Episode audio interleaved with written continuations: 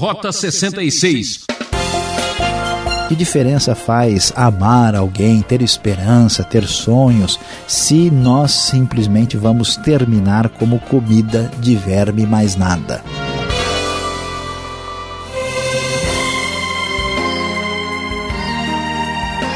Ouvinte Transmundial, o programa Rota 66 leva você a uma viagem do outro lado da vida. A série Evangelho segue explorando o livro de João hoje destacando o capítulo 3, onde o professor Luiz Saião apresenta um assunto extremamente importante. Reencarnação ou renascer? Eis a questão. Você já ouviu falar de vidas passadas? De onde surgiu essa ideia? Será que só temos uma vida para ser vivida? E depois? Um doutor em religião foi conversar com Jesus sobre o sobrenatural Acompanhe agora esse maravilhoso diálogo e conheça mais sobre a importância da conversão. É, meu prezado ouvinte, você certamente já ouviu falar de reencarnação, ressurreição e às vezes a nossa cabeça fica até em confusão. Pois é, Afinal de contas, o que, que a Bíblia nos ensina? Reencarnar ou renascer? Vamos observar o texto bíblico de João 3, que aqui sim teremos muita coisa a aprender. Começamos logo no primeiro versículo. O texto nos diz que havia um fariseu chamado Nicodemos, uma autoridade entre os judeus. Ele veio a Jesus à noite e disse: Mestre, sabemos que ensinas da parte de Deus, pois ninguém pode realizar os sinais milagrosos que estás fazendo se Deus não estiver com ele. Então, observe só que dos grupos judaicos, o mais religioso, o mais ferrenho seguidor da literalidade da lei era exatamente o grupo dos fariseus. Nicodemos, que era um mestre, uma autoridade uh, dos judeus religiosos, tá, provavelmente para aí preservar a sua imagem perante a comunidade, veio falar com Jesus à noite. E então ele estava tentando conversar com Jesus porque ficava surpreso ao ver os sinais extraordinários feitos por Jesus. Nicodemos sendo uma pessoa sincera, alguém que de fato queria uh, observar a realidade do que estava acontecendo, foi conversar com Jesus e expor o seu coração. E então ele afirma que está impressionado com Jesus e diz que é, não é possível que Jesus faça o que ele faz, a não ser que Deus esteja com ele. Então Jesus vai direto ao ponto, ao que interessa, e diz para ele no verso 3: Digo-lhe a verdade: ninguém pode ver o reino de Deus se não nascer de novo. Uma palavra muito dura e muito difícil para um mestre da lei, até porque é, este homem experimentado, um homem conhecedor das coisas, como é que ele poderia ouvir uma palavra dessas? Talvez ele esperasse de Jesus alguma coisa do tipo, olha, você falta ainda esse aspecto, você precisa se aperfeiçoar aqui, olha, você precisa apenas entender esta realidade mais profunda, mas nascer de novo era uma linguagem que implicava num recomeço, num começar do zero. E então Nicodemos ficou assim confuso com isso. E ele faz a pergunta para Jesus no verso 4: Como alguém pode nascer sendo velho? É claro que não pode entrar pela segunda vez no ventre de sua mãe e renascer. Nicodemos, então, tentando responder à palavra de Jesus, diz: escuta, como assim nascer de novo? Isso não é possível.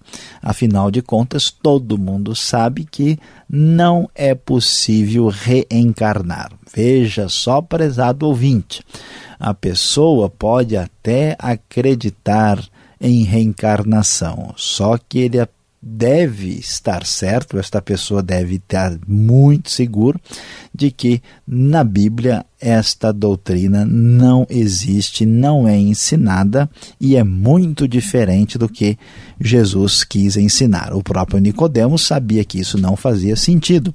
Então Jesus prossegue o diálogo e diz: "Digo-lhe a verdade. Ninguém pode entrar no reino de Deus se não nascer da água e do espírito." ou seja, é necessário renascer. Um renascimento espiritual.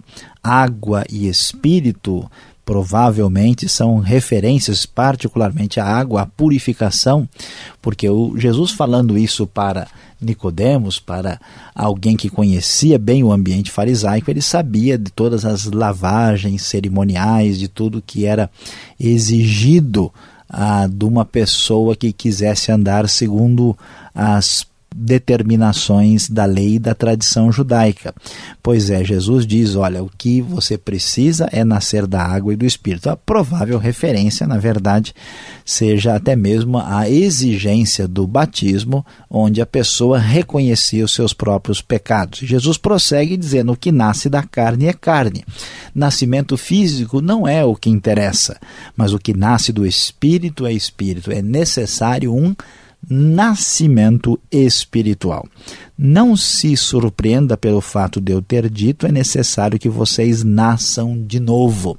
É necessário nascer de novo. O prezado ouvinte deve entender que Jesus nos trouxe um novo nascimento, um renascer espiritual. E isso acontece quando a pessoa abre a sua vida, o seu coração para Jesus Cristo e renasce espiritualmente e não fisicamente.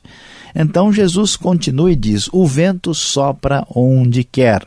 Você o escuta, mas não pode dizer de onde vem nem para onde vai. Assim, acontece com todos os nascidos do Espírito.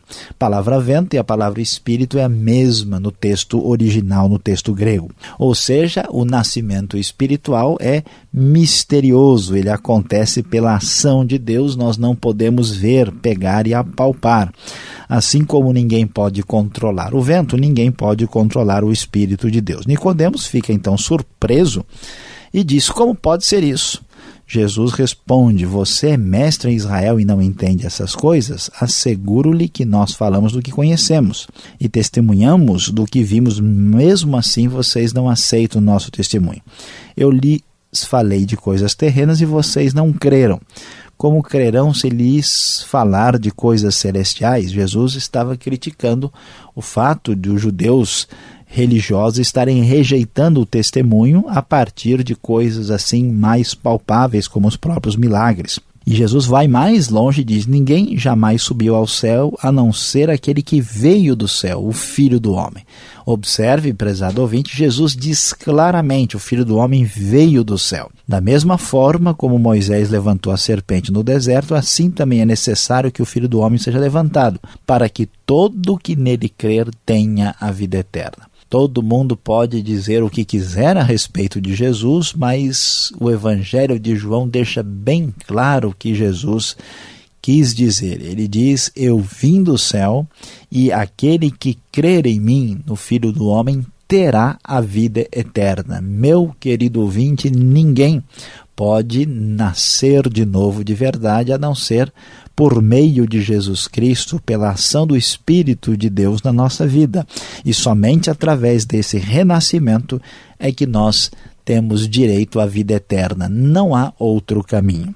E isso está tão claro que o versículo mais famoso e conhecido da Bíblia aparece de modo extraordinário na sequência da explicação de Jesus para Nicodemos, porque Deus tanto amou o mundo que deu o seu Filho unigênito, para que todo o que nele crer não pereça, mas tenha a vida eterna.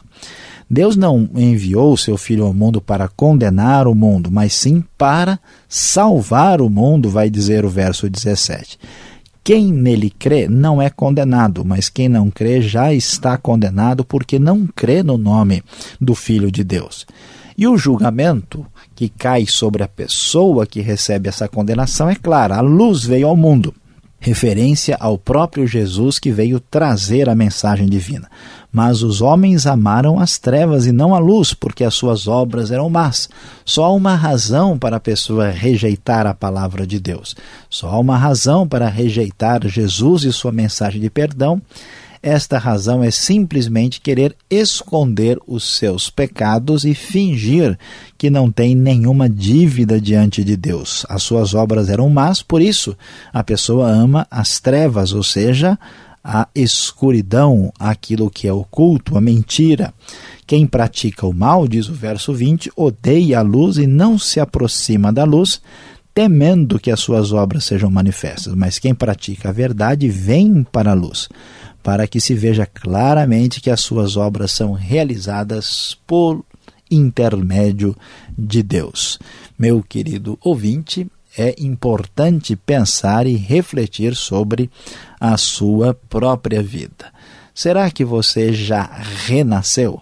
Se você espera reencarnar, vai morrer de esperar, porque esta realidade nunca irá se concretizar. Nós temos uma única vida que deve ser vivida com toda responsabilidade, porque Jesus morreu para salvar a humanidade e você está incluído nesta, nesta humanidade que precisa reconhecer Jesus Cristo como Senhor e Salvador. Depois, no final do capítulo 3, João Batista vai confirmar claramente que Jesus Cristo é o Salvador e é o Messias. Ele afirmou: Eu não sou Cristo, mas aquele que foi enviado para falar a respeito desse Cristo. E o verso, os versos finais do capítulo 3 vão enfatizar mais uma vez o que nós ouvimos anteriormente. O Pai ama o Filho e entregou tudo em suas mãos. Verso 35. Quem crê no Filho tem a vida eterna, já quem rejeita o Filho não verá a vida, mas a ira de Deus permanece sobre ele. É muito importante que você pense muito bem em tomar a sua própria decisão, porque afinal de contas, nós acabamos de falar sobre reencarnar ou renascer, que é a grande questão.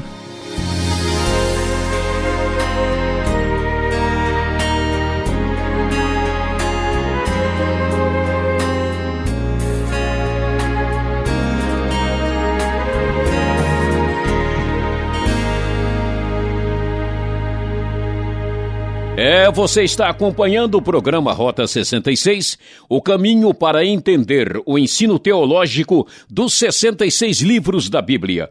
Esta é a série Evangelho, o livro de João, capítulo 3. Tema: Reencarnação ou Renascer, eis a questão. Rota 66 tem produção e apresentação de Luiz Saião e Alberto Veríssimo. Na locução, Beltrão. E estamos esperando a sua participação. Escreva para rota66 arroba transmundial.com.br ou caixa postal 18.113 CEP 04626-970 São Paulo capital. E voltamos agora com as perguntas. Confira.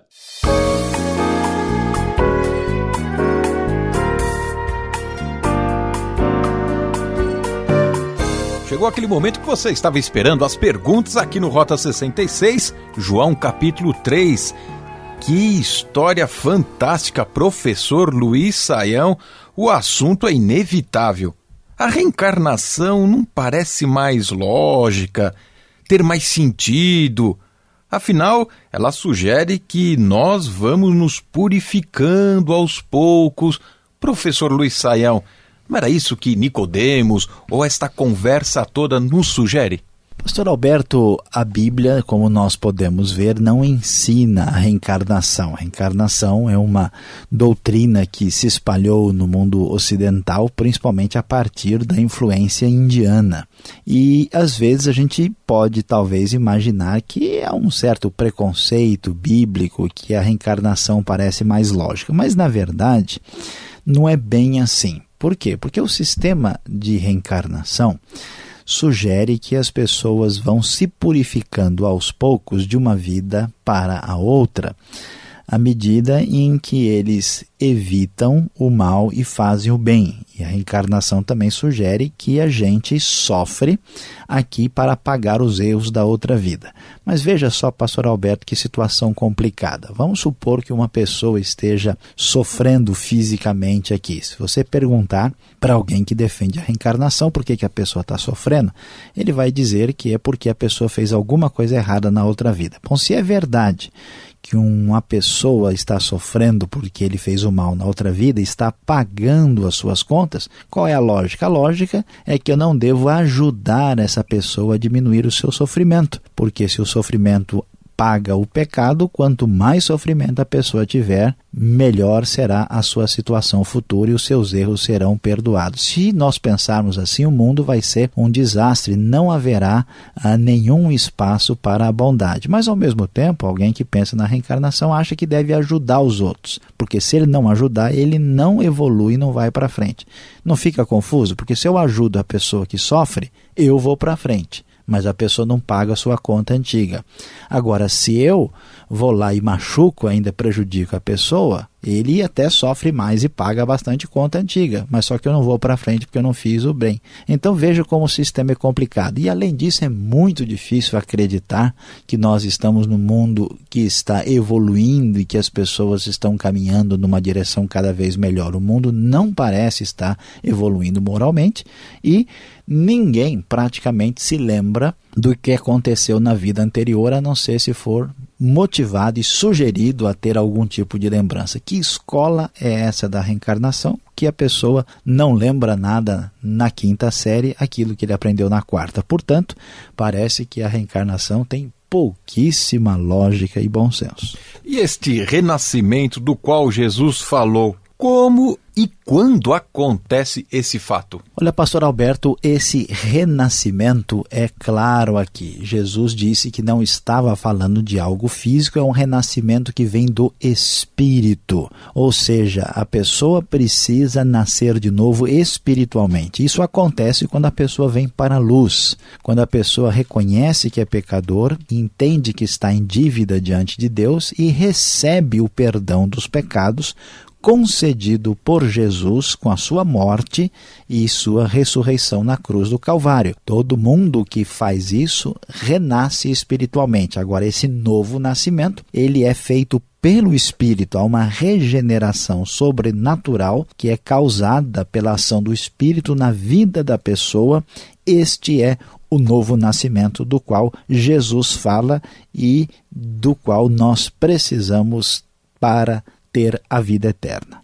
Agora, João capítulo 3, lá no verso 14, menciona Moisés e a serpente. Que história é essa da serpente? Olhar para a serpente, reolhar para Cristo? Que analogia, que sentido tem aqui? Pois é, pastor Alberto, olha só que coisa interessante. O texto vai dizer para nós que assim como Moisés levantou a serpente no deserto, também é necessário que o filho do homem, que Jesus, seja levantado. O que acontecera no deserto é que numa ocasião ah, o povo se desviou de Deus e caiu em pecado e as serpentes saíram mordendo todo mundo. Então Deus fez um teste, mandou que fosse feita uma serpente de bronze, foi colocada no alto de uma estaca e todo aquele que olhasse para a serpente, que era um sinal de arrependimento e de fé, ah, no poder de restauração da parte de Deus, aquele que olhasse para a serpente era curado e não morria.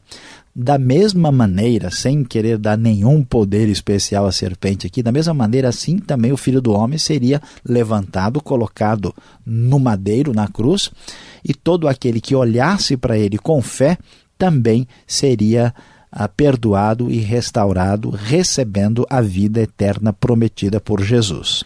E sobre esta vida eterna tão mencionada aqui neste texto, o que é vida eterna? Como podemos esperar isso? Olha, pastor Alberto, olha que coisa interessante, né? O ser humano, a Bíblia diz que Deus colocou a eternidade no seu coração. Ninguém, né, se satisfaz com a ideia do famoso morreu, acabou. Como pode a vida ter sentido? Que diferença faz amar alguém, ter esperança, ter sonhos, se nós simplesmente vamos terminar como comida de verme mais nada? A vida tem que ter significado além disso. Então sempre houve uma ansiedade, um desejo do ser humano por viver Uh, além da própria vida, porque isso está arraigado no nosso coração. Então a Bíblia diz que esse caminho para esta vida que vai além dessa vida é um caminho a, para Deus através de Cristo. Agora, é importante ressaltar que a vida eterna não é simplesmente viver indefinidamente, porque alguém pode viver para sempre numa situação terrível. Sendo assim, é melhor não viver. Mas a vida eterna significa uma vida com uma diferente qualidade de vida, uma vida com plenitude, com absoluto uh, momento eterno de satisfação, sendo aquilo que Deus sempre desejou e planejou para nós. É isso que alcançamos através de Jesus. Agora, como última pergunta, vamos definir uma situação aqui. Jesus pode afirmar que ele veio do céu? Se ele nasceu em Belém de Judá, professor? Pois é, pastor Alberto, aqui está o grande mistério de Cristo. Por isso que temos de entender que Cristo é uma pessoa diferente que não se equipara a ninguém. Jesus existia antes de nascer. Por quê? Porque além dele ser o Jesus que nasceu em Belém, ele também era divino. Por isso nós falamos na encarnação de Jesus. Jesus, como segunda pessoa da Trindade, o Deus Filho, existe desde sempre e por sua própria decisão, decisão divina, ele resolveu entrar na história para nos trazer a salvação. Portanto, Jesus não passou a existir no Natal, ele sempre existiu e sempre existirá. Vamos agora então à aplicação desse estudo para você.